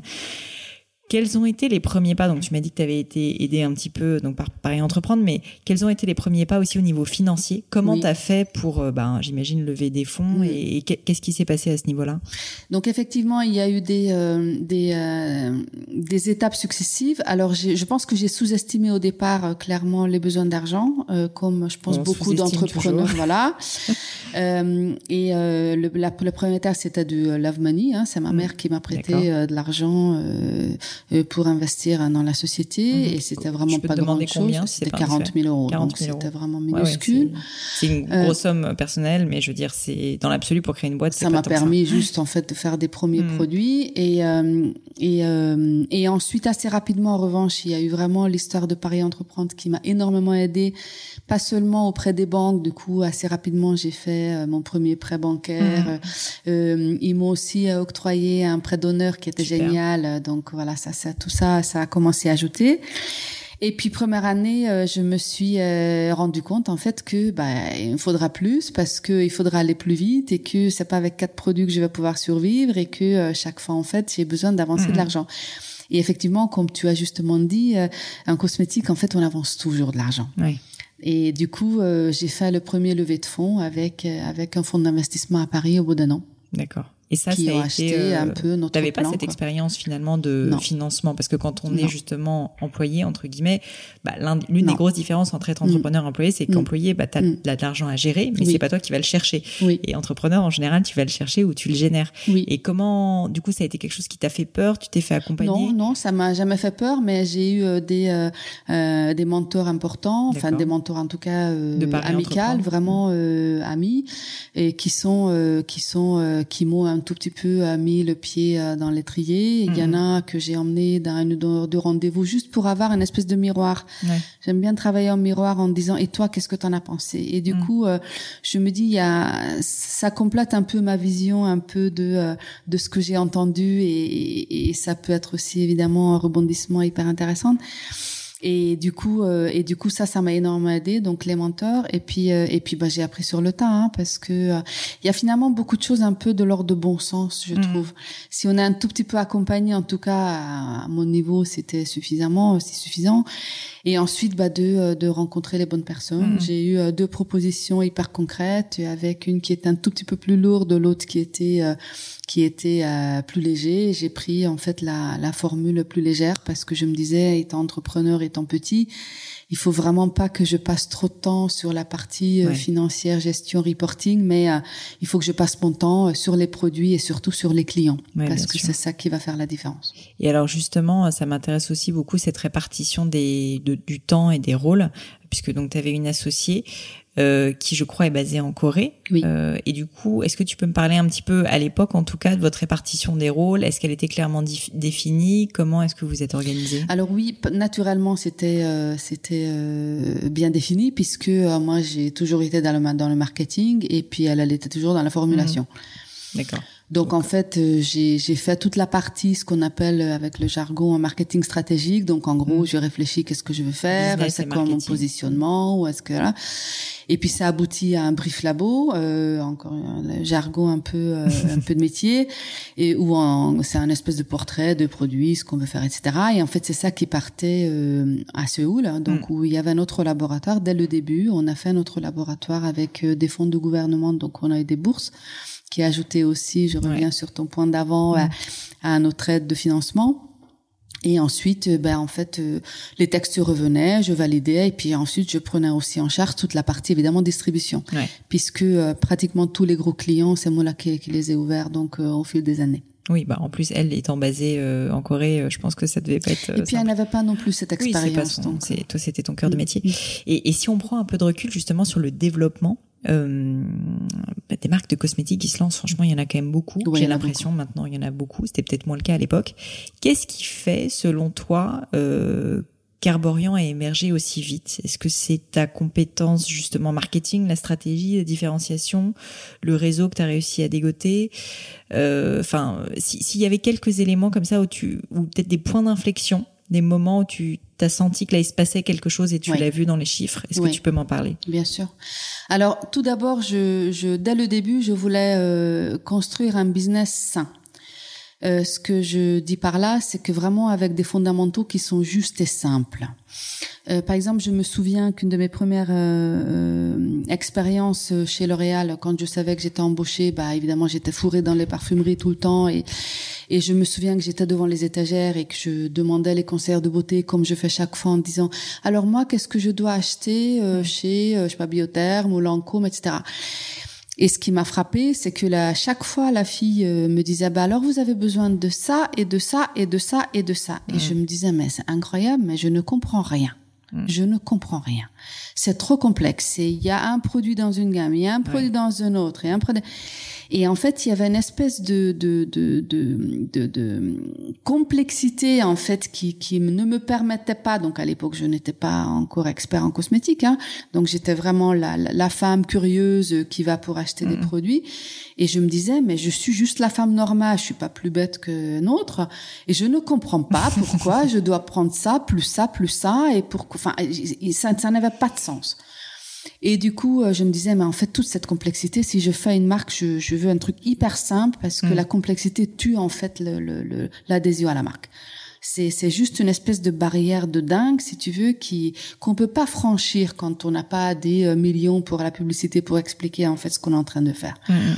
Et du coup, premier premier truc, euh, il fallait que ce soit hyper simple. D'accord. Donc vraiment, on dit ce qu'on fait, on fait ce qu'on dit, et euh, euh, le nom du produit dit ce que fait le truc, et euh, et je parle d'efficacité, mais très direct de ce que j'apporte réellement à la femme, quoi. C'est mm. c'est vraiment voilà. je me permets de faire un petit aparté là-dessus parce que c'est un point hyper important pour les c'est que beaucoup, beaucoup d'entrepreneurs, je trouve, en tout cas ces derniers temps, que, que j'ai pu interviewer, je pense à Victor Luger, par exemple, de Big Mama, des, des restaurants euh, italiens, me dit c'est déjà tellement dur, il y a déjà tellement de choses, juste faire quelque chose de très lisible, très simple, qui parle à une cible précise, c'est déjà énorme en fait. Lui il dit par exemple, il voulait juste faire beau et bon mm. et c'était déjà très bien mm. et c'est déjà mm. très dur. Bah toi cette simplicité, je trouve euh, de, dans Toujours la gamme, cette, cette espèce d'obsession de la simplicité et, et, et, aussi de côté direct, c'est-à-dire simple et direct. C'est-à-dire je, je dis vraiment ce qu'on fait, si on fait pas, je le dis pas. Et j'ai cette espèce d'exigence aussi de points de différence. Je veux réellement apporter apporter un truc. C'est-à-dire quand mhm. tu achètes un produit Arborian, tu vois réellement différence. En mhm. gros, j'ai fait les produits un peu aussi pour moi parce que je me disais moi je veux pas acheter des produits où je vois euh, quelque chose au bout de un mois, deux mois. Non, je veux le voir tout de suite. J'achète un produit, c'est pas pour euh, acheter une mhm. espèce de promesse euh, dans le futur. Donc ça, c'était le deuxième point qui, qui, me paraissait très important. Donc simple et direct, premier point. Deuxième, résultat immédiat pour euh, ne pas mm. faire des surpromesses ou des promesses sur le futur, mais un vrai, vrai, euh, vrai résultat immédiat, hein, efficacité immédiate. Et peut-être aussi le troisième chose, c'est euh, je savais qu'on n'aura pas d'argent pour la publicité, donc comment je peux aussi être extrêmement simple et direct sur des produits, donc faire des produits qui parlent et qui sont un peu leur propre publicité. Mm. Donc des produits qui se voient sur l'étagère, donc je vais pas passer devant parce que en fait quand tu passes dans une parfumerie aujourd'hui, tu te rends compte que 90% en fait des produits de soins sont blancs, avec toujours le logo euh, à une certaine taille, avec euh, c'est toujours droit, c'est toujours, enfin il y a quand même très très peu de différenciation mmh. Euh, quand euh, quand on travaille euh, quand on travaille en parfumerie. Et du coup, je me disais bon bah mon truc, il faut que ça se voit, il faut que ce que je lis ce soit intéressant parce que si c'est pas intéressant, ben en fait c'est c'est je veux un pas comprendre et deux je veux pas le lire. Et du coup, avoir cette espèce aussi de d'exigence de, différenciation du pack, de la des textes, de noms, en fait tout ce qui fait que le produit est Bien sûr. voilà ce qui veut dire, aujourd'hui, en fait, c'est maintenant, on en parle beaucoup, mais en fait, c'est tout simplement, je vais rentrer en parfumerie, je le vois de loin parce que je l'ai bien différencié, encore une fois, point de différence par la mmh. couleur, par la forme. Mes boîtes, par exemple, étaient rondes. Je me disais, tout le monde est carré, ben, les miennes, il faut que ce soit, ce soit ronde. Euh, beaucoup de, de, produits qui racontent pas grand chose, qui disent pas, moi je trouve en tout cas, qui, qui utilisent des mots qui ne veulent rien dire. Bah, les miennes, il faut que chaque mot a une vraie signification que ce soit des vrais euh, vrais mots qui frappent et qui, qui, qui qui vont directement. Donc je le vois de loin, j'y vais, ça m'intéresse et en fait je le prends. J'ai du vrai plaisir à le prendre parce que c'est un bel objet, j'ai envie de, de, de prendre cette chose-là, j'ai envie de lire parce que ce que je vois est intéressant, et ensuite j'ai envie d'essayer. Mmh. Donc vraiment travailler euh, tous les, euh, toutes les étapes. Oui, comme tu dis, avec énormément de bon sens, en analysant à chaque étape comment tu te différencies euh, du packaging par le produit. Et chaque fois par le point de différenciation. Mmh. Si s'il n'y a pas de point de différenciation, bah il faut changer. Ça c'est quelque chose que je dis aussi souvent, et nous, bah tu on parlait d'un peu de Gemio juste avant, nous aussi on, on essaye toujours d'être un peu remarquable au mm. sens être remarqué. Mm. Mm. C'est vrai qu'en fait, euh, ça peut faire peur parfois parce que tu te dis tout le monde fait comme ça, c'est que ça doit être bien. Mais je suis assez convaincue quand on a peu de moyens, euh, c'est quand même euh, le, nerf de la guerre en fait. Et Complètement. et aujourd'hui, même qu'on a des moyens, ça devient le nerf de la guerre parce que j'ai lu encore un article hier sur à quel point les les nouvelles marques de cosmétiques prennent le pas un peu sur des grands. C'est pas parce que ils, sont, c'est juste parce que en fait ils travaillent réellement la différenciation. Alors que les grandes, bah souvent en fait, ils n'ont pas le courage où il y a trop de compromis, où on on a on n'ose pas un petit peu déranger, alors que on serait obligé, ce serait une obligation même quand on est mm. grand de de se déranger un petit peu, de de de, de faire des évolutions, pas forcément des mm. révolutions bien évidemment, mais mais des évolutions pour aller dans le sens des mm. consommateurs. Et donc je pense que ça devient quand même euh, assez important et je pense que ça devient en tout cas une condition sine qua non de mon point de vue aussi bien pour les grands que les petits. Et alors, si on revient sur euh, le succès, la success story Herborian, tu, euh, tu as senti à un moment donné qu'il y avait, euh, je parlais du point d'inflexion, un moment où quand même c'est monté et il se passait quelque chose. Est-ce que tu peux m'en parler? Qu'est-ce que c'était? Qu'est-ce qui s'est passé? Est-ce que vous avez fait quelque chose qui a fait que tout d'un coup vous avez un peu explosé? Alors chez nous, un des points d'inflexion les plus importants, c'était la bébé crème. Mhm. Et en fait, la bébé crème, bien évidemment, ne m'est pas tombée dessus. Euh, je vraiment de façon extrêmement euh, extrêmement euh, structurée, je cherchais euh, un grand produit de rupture mm. parce que j'ai estimé qu'au bout de deux ans nous en avions besoin. Euh, j'ai posé les bonnes bases avec les premiers produits, donc je savais que des bons basiques, je, je les ai, donc n'importe qui peut venir chez moi. J'ai lancé mon premier produit très fort en, en, valeur ajoutée laboratoire, qui est l'élixir au ginseng, qui est aujourd'hui même une des plus belles formules qui existent euh, en termes d'efficacité sur euh, sur le marché, parce que c'est une vraie émulsion micronisée. Mhm. Et en fait, c'est un truc de dingue de performance de labo. Donc, j'ai eu ça. Euh, j'ai lancé le premier petit produit pour qu'il n'y a pas de frein à l'achat, donc à mm. moins de 10 euros, qui était mon libome. Et je me disais, bah, maintenant, il faut que, que, que j'ai un grand produit qui, ce dont on parle. Et en fait, qui n'existe pas. Mm. Donc vraiment d'être le premier avec quelque chose qui, euh, voilà. Et donc c'était euh, lors d'une visite en, à Séoul et chaque fois euh, je te disais je, je, suis hyper curieuse, je fouille, je, je passe d'un temps fou dans les magasins parce que pour moi la vraie vie ça se passe là, c'est dans les magasins, c'est auprès des femmes, qu'est-ce qu'elles me mm-hmm. disent, auprès des concerts de beauté.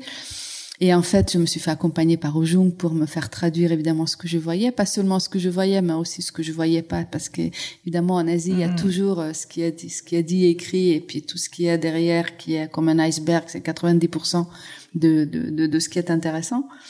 Et du coup, euh, elle me, je dis, ah, tiens, c'est quoi ce truc-là? J'ai vu des espèces de blemish balm. Et elle me dit, bah, c'est juste un nouveau truc en fait qui remplace les fonds de teint. Et je me dis, mais c'est fou ce truc. Et donc j'ai essayé. Et c'est vrai que j'ai travaillé euh, sur le teint chez Lancôme notamment.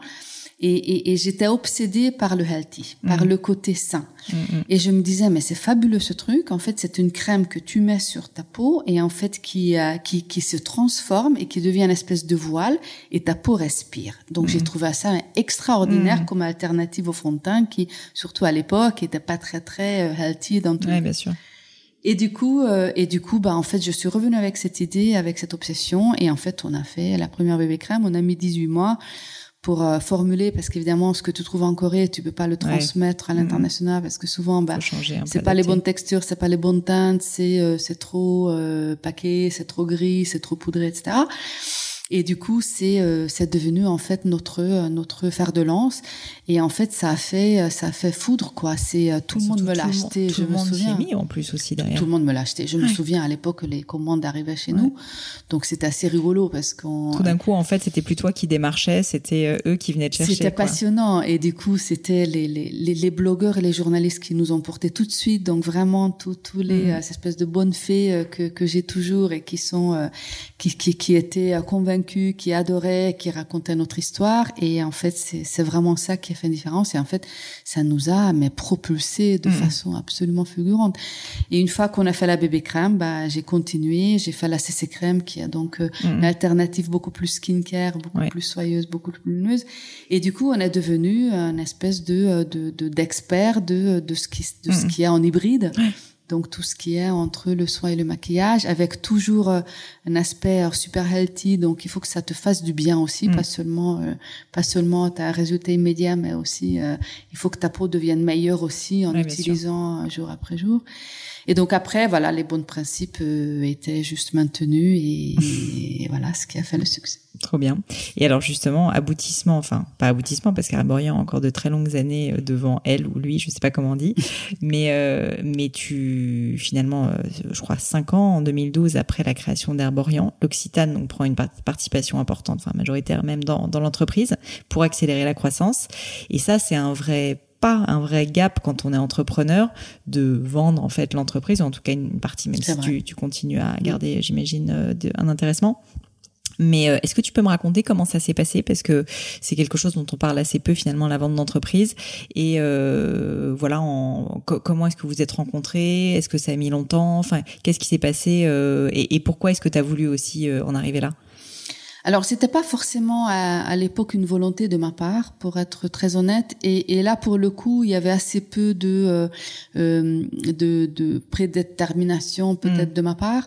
Euh, je les ai rencontrés à plusieurs reprises, en fait, par euh, des intermédiaires, un ami qui a parlé à un ami, qui Mm. est a parlé à un ami, qui était chez l'Occitane, et en fait, j'ai, j'ai les ai rencontrés en fait à plusieurs reprises euh, sur plusieurs années. Et chaque fois, c'était juste des petits points de contact. Alors, Mm. Cataline, qu'est-ce que vous devenez? Qu'est-ce qu'il y a de nouveau C'est intéressant, etc. Et, euh, et comme j'avais déjà un fonds d'investissement dans la société, bah, il y a un moment, il fallait euh, qu'ils sortent. Enfin, Ouais, ils sûr. sont pas là pour rester ad vitam aeternam. Et du coup, à un moment, c'était juste logique que euh, ou euh, le fonds sorte et que je fasse rentrer un fonds plus important, ou je me disais finalement pourquoi pas d'avoir euh, des industriels qui peuvent nous Ouais. emmener plus loin et qui peuvent nous emmener autre chose que euh, que juste des fonds. bien sûr Et en fait, c'est comme ça que ça s'est fait. Et ça s'est fait assez rapidement. En fait, ça s'est fait en six mois. d'accord Et j'ai beaucoup aimé, euh, j'ai beaucoup aimé l'esprit de l'Occitane. J'ai beaucoup aimé le côté entrepreneur. J'ai beaucoup Mhm. aimé le fait qu'ils savent travailler des magasins et que euh, oui et j'avais vraiment envie d'ouvrir des magasins arborians. Euh, et puis il y a aussi euh, ce qui est j'ai trouvé intéressant, c'est quand même tout le côté back office ou euh, qui pouvait assurer, donc Bien tout sûr. ce qui est évidemment Logistique, réglementaire, etc. euh, logistique et autres. oui. Bien sûr. Et, euh, et alors depuis, parce que maintenant ça fait un moment euh, que, que la vente euh, s'est opérée, euh, donc tu travailles dans, enfin, vous êtes vraiment une structure unie maintenant avec l'Occitane. Est-ce que, parce que souvent les entrepreneurs justement disent, bah il se passe quand même quelque chose. Je sais que c'est des questions un petit peu indiscrètes, mais est-ce que, est-ce que tu peux me dire qu'est-ce que ça a changé en bien et peut-être en mal aussi quand même euh, de, de vendre l'entreprise pour toi personnellement? Euh, D'abord, forcément, ça change. Euh, donc, je suis convaincue et j'étais convaincue avant. euh, donc, heureusement que pour ça, c'était pas difficile. Mm. Il faut pas vendre si on n'est si pas envie. Mm. Parce que euh, forcément, si on vend, c'est que quelqu'un d'autre euh, achète ton appartement. Enfin, il y a quand même un, vrai, un vrai. Non mais, enfin, donc il faut pas vendre un appartement si on veut toujours continuer à habiter 100%. euh, voilà. Euh, donc moi, moi j'étais j'étais, enfin j'étais prête. Je ne, Mm. je n'ai pas de, euh, j'ai pas tellement de côté territorial. Moi, c'était vraiment la marque qui m'importait. Mm, mm. Donc je me disais pas, je préfère rester à 100% ou 50%, ou je sais pas combien de pourcents, qui euh, et, et quitte à rester petit. Je me disais, j'avais vraiment la conviction et cette espèce de mission. euh, il faut qu'Arborian grandisse. Et donc il faut que je fasse ce qui est pour le bien de la marque. Mm. Donc cette espèce, un peu comme les enfants. En fait, j'ai un peu la même, euh, la même philosophie avec les enfants. Mais, mais vraiment, je, voilà. Et donc à partir de là, bah, ça ne m'a pas coûté puisque c'était dans l'équation. Donc sûr. je savais que forcément il y a des changements. Mm. Si je ne voulais pas de changement, il fallait pas le faire. Mm, je comprends. C'est, on peut pas tout avoir et c'est un peu l'un ou l'autre et que euh, et que voilà donc euh, ça a changé comme c'était prévu que ça change. Euh, Peut-être c'était changé un peu euh, plus sur certains points de vue que d'autres. Je pense qu'on a rentré peut-être trop vite un peu euh, de point de vue. Typiquement euh, commercial, je pense qu'on aurait pu attendre peut-être un tout petit peu plus et encore ça se ça Mhm. se questionne hein, mais euh, mais d'autres que ça euh, de toute manière les changements étaient prévus. Mm. Donc en tout cas, euh, si j'ai un conseil, il faut pas y aller si on, Si on envie. si- et puis si on se dit pas, ben forcément il y aura des changements Ouais, bien sûr. et, Ouais, et ouais. ça va avec quoi. Bien sûr. Super. Bah écoute, maintenant j'aimerais terminer par euh, aborder les petites questions un peu plus personnelles que j'aime bien aborder en général en fin de podcast. Alors j'ai vu notamment que tu étais mariée, que tu avais des enfants, t'en ai parlé, trois, euh, ce qui me paraît assez dingue euh, quand on y pense, à la fois à cause de ta carrière corporate, où j'imagine que tu travaillais beaucoup, et ensuite chez Herborian bien évidemment. Euh, Est-ce que tu peux, enfin, t'étais organisée d'une certaine manière? Je sais que ça se fait hein, d'avoir des enfants et de travailler, mais mais j'ai l'impression que tu l'as quand même très bien vécu. Est-ce que tu peux me raconter un petit peu comment tu t'es organisée et quelle était un peu ta philosophie sur ce sujet? Oui, alors ma philosophie sur le sujet, c'est que je ne me pose pas trop de questions. En fait, sérieusement, parce que parfois, quand on se pose trop de questions, on fait pas des choses. Mhm. Alors que quand on est déjà, dans... c'est la même chose quand tu as créé ton, ta société. C'était ça. Une fois que tu es dedans, bah en fait, tu trouves des solutions. Mhm. Euh, donc je suis assez euh, partisan de ça. Euh, j'ai eu trois enfants, donc j'ai trois filles euh, qui sont absolument merveilleuses, que j'adore et qui sont euh, ma garde rapprochée, très clairement, même aujourd'hui. Euh, ma plus petite, et encore, c'est plus petite, ce n'est plus le mot, mais à 18 ans, elle vient de passer, enfin, va avoir 18 ans, elle vient de passer son baccalauréat. Et je suis extrêmement proche de mes filles et je suis extrêmement proche de mon mari. Euh, on a eu tous les deux des carrières internationales, ce qui Mm. n'était pas forcément facile, euh, puisque euh, donc on habitait aux États-Unis et ensuite moi pour lauréat je suis rentrée à Paris. Euh, je suis rentrée avec les enfants à Paris. Mon mari est resté beaucoup plus longtemps aux États-Unis, donc euh, j'étais euh, pas mal seule aussi euh, pour euh, pour euh, trouver des solutions. Et en fait ensuite comme euh, comme il y avait deux choses je pense qui étaient clés. Le, le premier c'est que je me suis toujours bien entourée. Donc il y avait des babysitters, il y avait des euh, jeunes filles au père, il y avait mes parents euh, quand euh, c'était des, des, des des des périodes un peu difficiles. Euh, et deuxième, euh, euh, je- j'ai toujours, je j'ai jamais dit que c'était difficile. Et je ne me suis jamais dit que c'était difficile. Mm. C'est-à-dire, j'ai toujours vu les enfants comme un bonheur absolu, comme euh, comme euh, quelque chose qui me qui m'équilibrait énormément, qui m'apportait euh, tellement que en fait ça n'a rien à voir avec les petits tracas que Ouais. euh, que ça peut que ça peut apporter. Et du coup, euh, bah, les enfants ne n'ont pas vécu ça non plus comme des privations. Euh, Aujourd'hui, on pose et on a fait euh, dernièrement un petit podcast avec euh, Zoé et, euh, et on, ils lui ont posé la question Zoé, qu'est-ce que ça t'a fait que maman était souvent partie et que concrètement tu l'as pas souvent vue le soir Ouais. euh, à l'heure du bain?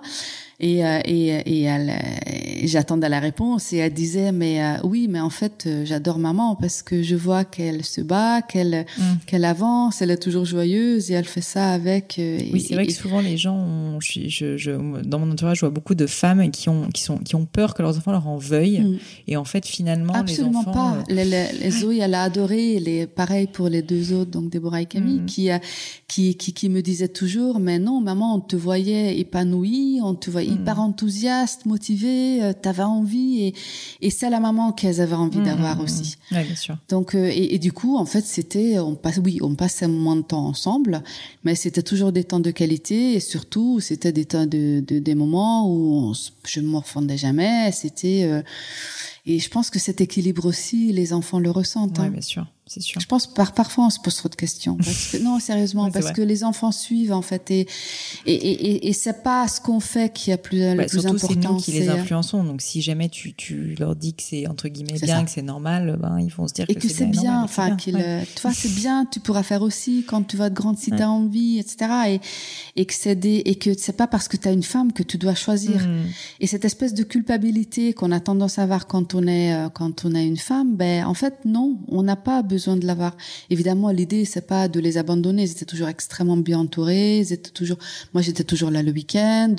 Euh, je suis toujours rentrée au moins deux fois par semaine, donc à des heures raisonnables pour euh, les voir et et on partait toujours en vacances ensemble, etc. Donc il y avait des des, des moments importants, mais mais de là être là à chaque goûter, bah non. Et, et, et j'ai toujours dit, bah je me sens pas obligée, je me sens absolument pas coupable. Et, et au contraire, je pense que je leur apporte aussi des plus. Que, et, et aujourd'hui, je le vois. Enfin, les enfants, mhm. les trois sont équilibrés, enthousiastes. Ils ont envie de d'être euh, des femmes à part entière, avec qui n'a pas forcément besoin de choisir, qui peut être mère et qui peut aussi avoir une, une, carrière ou en tout cas une vie, euh, voilà, qui mhm. les remplit. Super, bah merci pour ce pour euh, ce, partage. Euh, si on parle euh, maintenant pour terminer un petit peu de, de, ta vie quotidienne, pour que je me rende compte un petit peu ce que c'est.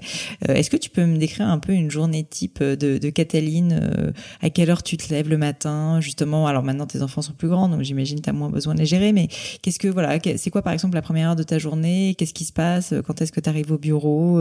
Est-ce que tu as des journées un petit peu type? Alors, j'ai pas de journée type. Ça, c'est une une réponse, je pense que tu attendais. Euh, parce que euh, il y a toujours des problématiques différentes. Mhm.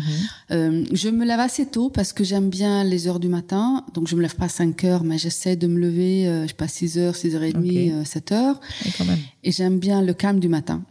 Et j'ai toujours aimé le calme du matin. Plus les enfants étaient euh, petits, plus j'aimais le calme du matin. Quand j'ai fait mon MBA aux États-Unis, qui était un des moments les plus difficiles dans ma vie parce que c'était extrêmement prenant et les enfants mhm. étaient petits, euh, bah c'était pareil. Je me levais euh, bah parfois à l'époque à 5 heures parce que c'était les moments où j'étais super productif et mhm. j'avais besoin de ce calme-là. Donc ça, je fais. Ça, c'est un vrai rituel que je fais tous les matins. Et donc, euh, ça dépend ce que je fais le matin, ou euh, je commence par regarder mes mails, ou euh, je je lis un livre qui me paraissait important à un moment donné pour pour me m'aider à me recentrer sur certaines choses, ou parfois j'écris. Mhm. Je me fais des checklists euh, des, euh, pour structurer mes idées et pour euh, faire des petits points de priorité ou des petits points de recul. Enfin, c'est, voilà, c'est un espèce de rendez-vous avec mhm. moi-même. Voilà, le matin. Euh, je prends toujours un café, j'ai besoin de mon café, etc. Et puis euh, et puis euh, et puis ensuite, bah souvent c'est parti sur des chapeaux de roue. Euh, quand les enfants étaient là et même il y a récemment donc avec Zoé, bah j'essaie de passer vraiment du temps avec eux, de prendre le petit déjeuner ensemble, en tout cas d'être là mm-hmm. quand elle prenait le petit déjeuner pour échanger, etc. Rigoler un peu. Et puis, euh, et puis, ce qui m'a donné aussi d'ailleurs des idées de produits. Donc en fait, tout est lié. Euh, il y a vraiment ce côté où où j'ai pas à différencier ma vie privée, ma vie euh, et ma vie professionnelle. Et ensuite, bah c'est parti où je vais au bureau, où je fais des magasins, où je vais des rendez-vous. Enfin, et après, s'il n'y a plus de journée type. Mm-hmm. Un truc que je tenais toujours et que je fais toujours, c'est que les enfants, enfin, je suis toujours accessible pour les enfants, y compris quand je suis en rendez-vous importante. C'est-à-dire, j'ai toujours mon portable, les enfants peuvent m'appeler n'importe quand. Mhm. Alors, ils m'appellent pas, ils oui, savent pas, faut pas non, ils savent très bien qu'il faut mhm. pas me déranger, mais je sais que s'ils m'appellent, c'est important et même, je peux être avec un client, je prends le mhm. téléphone, je, vais le régler en 30 secondes, hein, mais, mais, cette espèce de proximité est important aussi pour mm-hmm. elle de savoir que je suis jamais loin. Donc je suis jamais injoignable. Et donc ensuite la journée type se termine euh, par donc par une journée type et qui euh, qui se termine vers quelle heure en général le bureau? Alors assez tard. Euh, honnêtement, encore une fois, je, je, je, je, travaille beaucoup, mais j'aime travailler beaucoup, donc ça, ça fait partie de mon caractère et euh, et, euh, et souvent 7h euh, 8h et puis et puis et puis à la maison on adore dîner ensemble. Donc ça c'est un truc qu'on fait. J'ai toujours détesté aux États-Unis il y avait des familles soufflées ou qui qui prenaient pas de dîner ensemble. Chacun allait au frigo prendre des trucs. C'est pour nous c'est insupportable. Donc en fait nous on aime bien dîner ensemble et euh, et euh, et puis ensuite bah où on regarde un film ou je lis tu retravailles pas le soir en général une fois que t'es c'est rare je vérifie un peu mes emails euh, mm. juste à ce qu'il y a eu des grosses bombes mais sinon, tu sais plutôt du temps justement familial ouais, ou, ouais, amical ouais, ce clairement. genre de choses et puis et puis lire moi j'aime beaucoup lire je lis beaucoup et c'est c'est quelque chose enfin je lis pas autant maintenant que j'aimerais mais mais mais en tout cas c'est c'est c'est aussi un vrai point important et juste pour parler du sommeil parce que tu te lèves très tôt quand même, si tu te lèves vers 6h, 6h30. Du coup, toi, tu es quelqu'un qui est une grosse dormeuse, entre guillemets, ou pas tellement? Oui, je suis une grosse dormeuse. Donc, tu as quand même besoin de, de, de, te coucher relativement tôt, quoi, finalement. Mm. J'ai toujours été admirée. Mon mari dort 5 heures, il est parfaitement bien. Alors moi, je suis incapable de faire ça. Mm. C'est-à-dire, je peux le faire quand je suis en voyage. Ça m'arrive plein de fois que je dors à 4-5 heures, etc. Parce que t'arrives pas à faire plus. Mais, mais je peux faire ça une nuit de nuit. Après, mm. il faut vraiment que je récupère. Et j'ai une capacité de récupération qui est assez importante. Donc même si je dors pas assez, je peux faire des micro-siestes. Je peux, j'attends à l'aéroport, je je suis capable de dormir, euh, enfin, un peu n'importe où. Voilà, dix minutes, tranquille, et je suis bien, je reprends mes énergies. Je comprends. Euh, dernière petite question, enfin, qui, qui reste en suspens. Euh, tu as parlé du fait que tu étais une très grande lectrice. Justement, moi, j'ai une question que j'adore poser, c'est euh, les livres qui t'ont le plus marqué ou que tu as le plus relu aussi. Je trouve ça intéressant les livres qu'on a lus plusieurs fois. Ça peut être des livres que tu as lus dernièrement, ça peut être des livres vraiment qui t'ont apporté des choses dans la durée. Euh, Est-ce qu'il y a des, des, ouvrages qui viennent en tête? Ça peut être autant des bouquins euh, business, développement personnel que de la littérature. Hein. Euh, écoute, je, je, je, lis de façon extrêmement variée. Donc euh, ça peut aller du plus léger comme Harry Potter à que j'ai relu à peu près trois fois Euh, et ça peut aller évidemment jusqu'au bouquin de management ou des bouquins euh, d'ailleurs de développement personnel, comme tu dis, qui sont hyper importants. J'adore mm. fouiller dans les aéroports parce que je mm-hmm. trouve que souvent dans les aéroports, bah, tu as un peu euh, ce qui est un peu la quintessence de, des trucs. Mais par exemple, récemment, j'ai acheté un bouquin sur l'intelligence des arbres que j'ai trouvé fascinant. Ah oui.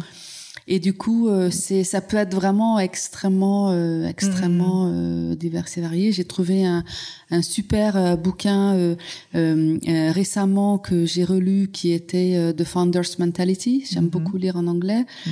Euh, qui est, je parle un peu des gens comme toi et moi qui sont des euh, et comme plein d'autres qui sont des fondateurs et à quel point pour qu'une entreprise en fait là où il y a les fondateurs ou que l'esprit fondateur survit, ben en fait sont mm-hmm. souvent plus forts, plus plus plus juste plus créatifs. Donc ça revient un peu un petit mm-hmm. peu à ce qu'on a discuté euh, dès le début. Euh, et puis euh, et puis euh, je sais pas, je j'aime beaucoup un des trucs que j'ai beaucoup aimé, c'était un bouquin de Andy Grove euh, sur High Output Management, sur les, les, les, paranoïas et ah. sur le côté un ah peu l'innovation.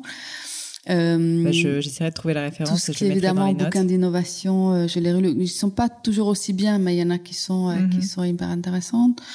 Euh, Qu'est-ce que j'ai lu d'autre? Bon, plein de choses. Tout sur Steve Jobs, bien mm. évidemment, sa biographie. enfin, mais bon, ça c'est pas des scoops. Je pense qu'on est nombreux à l'avoir lu et euh, voilà. C'est déjà pas mal, c'est déjà pas mal. J'essaierai de trouver la référence du livre de Andy Grove. Bah, je vais le retrouver, puis je vais, je vais, je pense que c'est Innovators Dilemma, sauf si je le confonds avec un autre, mais. Euh, c'est possible, ouais. Super. Bah écoute, euh, Catherine, je te remercie mille fois euh, pour euh, pour tout ton temps. Est-ce que tu as quelque chose que tu voulais ajouter en plus Non, peut-être juste une toute dernière chose, c'est que ce qui est, je trouve, le plus difficile quand on grossit, c'est on grandit, c'est perdre un peu le bon sens. Hmm. Très sérieusement, même si ça paraît être un pas banal, c'est hyper important et en fait c'est là où on se gourre, où on fait des erreurs. Et euh, peut-être aussi le deuxième, c'est vraiment de, de, de rester concentré sur l'essentiel. Et dans ma catégorie, donc les cosmétiques, c'est vraiment d'écouter la cliente. Mmh. Donc c'est euh, au début j'ai fait euh, plein plein de workshops, des ateliers avec des femmes parce que j'avais vraiment besoin d'entendre de leur bouche, ce mm. qui est important, ce qui n'est pas important. Je me suis rendu compte de plein plein de choses, à quel point parfois elles utilisent des produits extrêmement riches et du coup après ils vont décaper leur peau pour revenir. Enfin cette espèce de, de, découverte qui est par par euh, par la cliente qui doit rester fondamentale. Et en fait ça doit rester fondamental pour nous euh, chez Arborian comme pour d'autres. Mm. Et je pense que c'est vraiment là où le nerf de la guerre des, des entrepreneurs. Absolument. Bah, Cataline, merci mille fois. Une dernière petite question. Si jamais on veut te trouver, donc on va sur le site d'Arborian, bien sûr, on trouve Arborian dans toutes les boutiques, euh, Sephora, etc.